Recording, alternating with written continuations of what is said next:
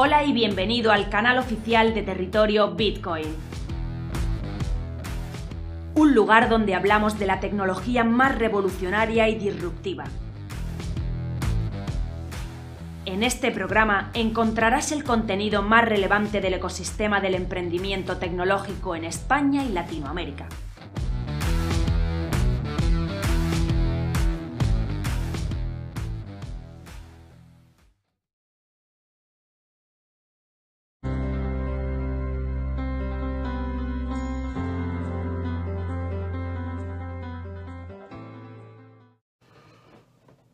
Últimamente se ha extendido la idea de que la inflación va a hacer su aparición en nuestras vidas después de muchos años sin asomarse y que traerá muchos problemas en los mercados.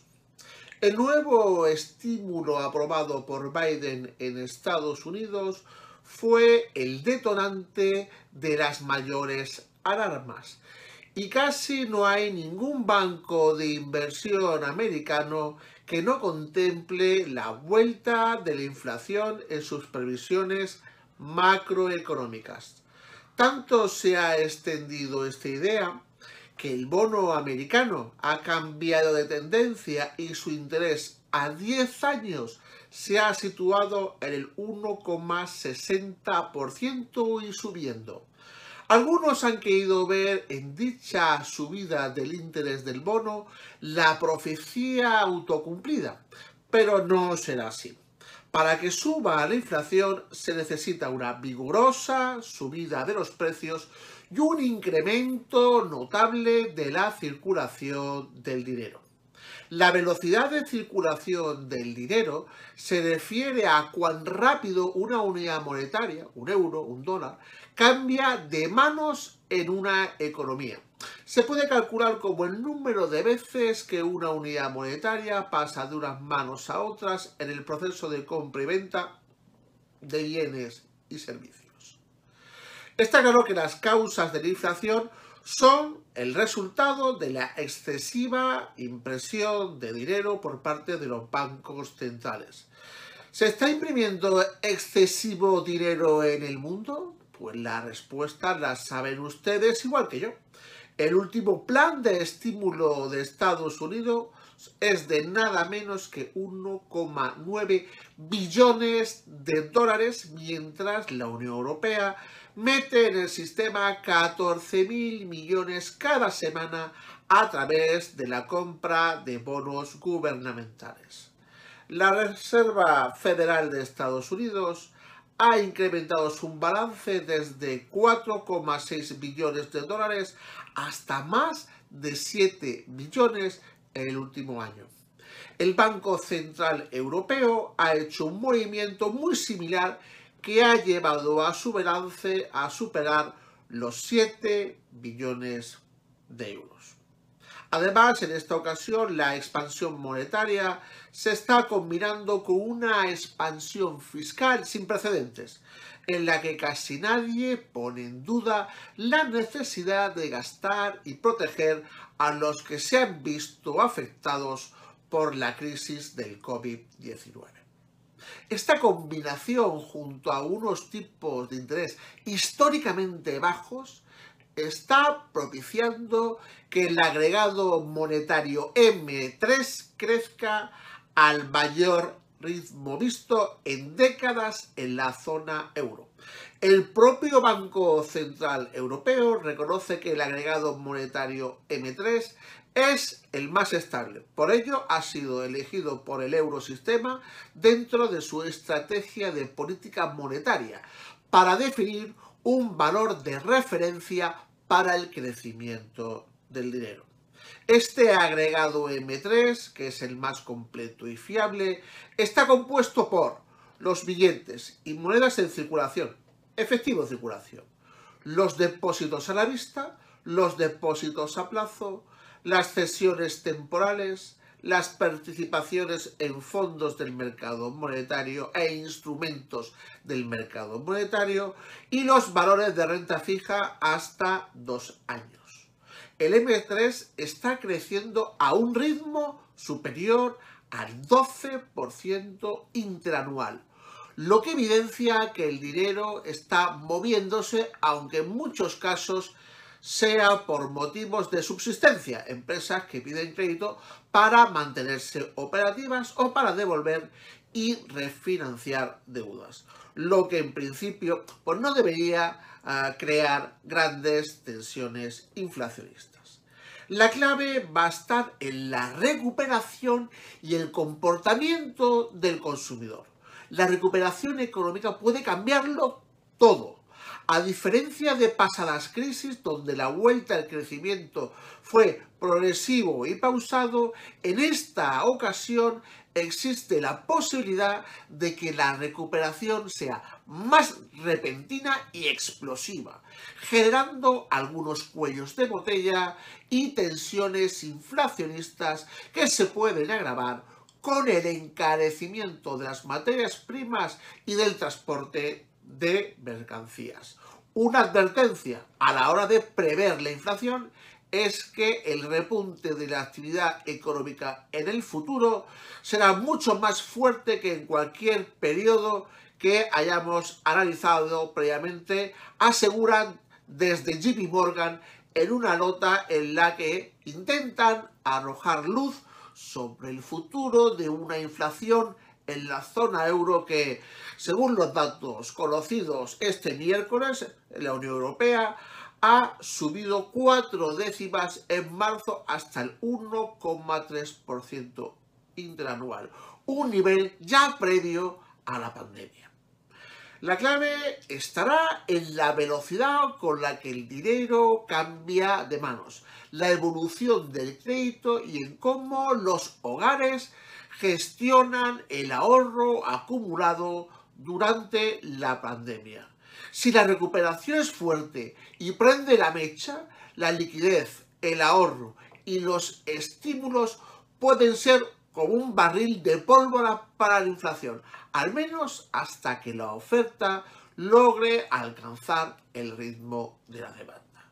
El pronóstico de JP Morgan anticipa un aumento gradual de la inflación subyacente en los próximos trimestres. Como dice el profesor de Economía de la Universidad de Múnich, Hans Werner Sinn, una fuente clave de los temores inflacionarios es la expectativa de que una vez que las vacunas superen la pandemia del COVID-19, la demanda reprimida explotará en una orgía, y repito, orgía de consumo. Además, los programas gubernamentales de rescate sin precedentes hoy en día tendrán poderosos efectos multiplicadores en materia de inflación. Todo ello puede hacer crecer aún más rápido la oferta monetaria. La previsión de Oxford Economics es que la compra de activos por parte de los bancos centrales aumentará en el 2021. Estos altos niveles de la oferta monetaria no tienen por qué ser peligrosos en sí mismos a la hora de generar inflación Ahí está el ejemplo del 2020. Sin embargo, puede ser una bomba si durante la recuperación se dispara la citada velocidad del dinero. Tras un 2020 en el que la velocidad del dinero se desplomó, ahora se corre el riesgo de que los cambios en el comportamiento de las empresas y los hogares, a medida que se reabren las economías, cambien las tornas. Si el año pasado el aumento de la oferta monetaria no fue inflacionista, este sí podría serlo. Para ING, el impacto deflacionario de la pandemia está desapareciendo ahora con bastante rapidez.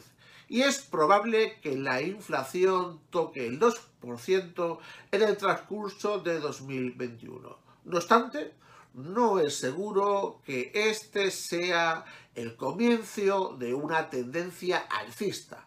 Algunas de las tensiones en las cadenas de suministro desaparecerán en el transcurso del año y no se espera que los precios de la energía aumenten significativamente más, según ING, lógicamente.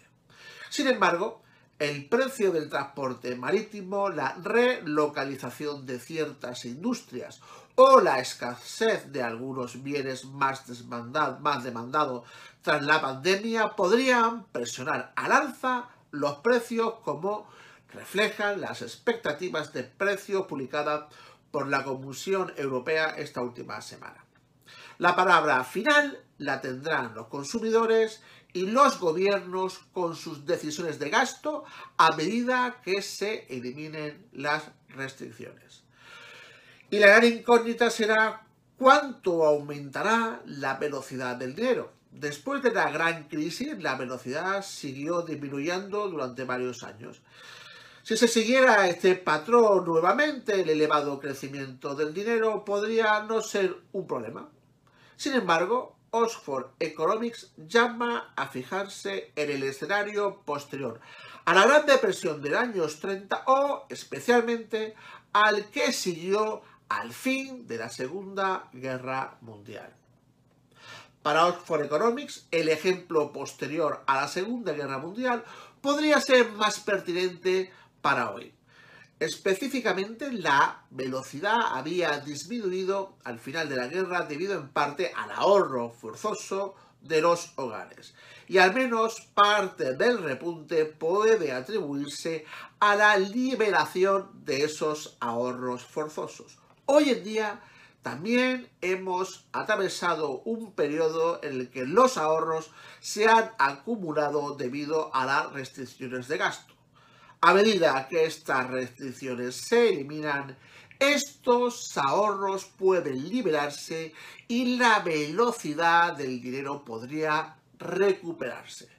Esta coyuntura ya empuja a un aumento de la velocidad del dinero y más a medida que se dispersan las preocupaciones relacionadas con el coronavirus. Un mayor movimiento del dinero junto con un crecimiento económico fuerte y un aumento de la oferta monetaria, podría ser incompatible con una inflación baja, como concluyen desde Oxford Economics. No obstante, la subida de la inflación podría tardar en aparecer, pero los bancos centrales deberán vigilar de cerca los indicadores de riesgo de inflación durante el próximo año.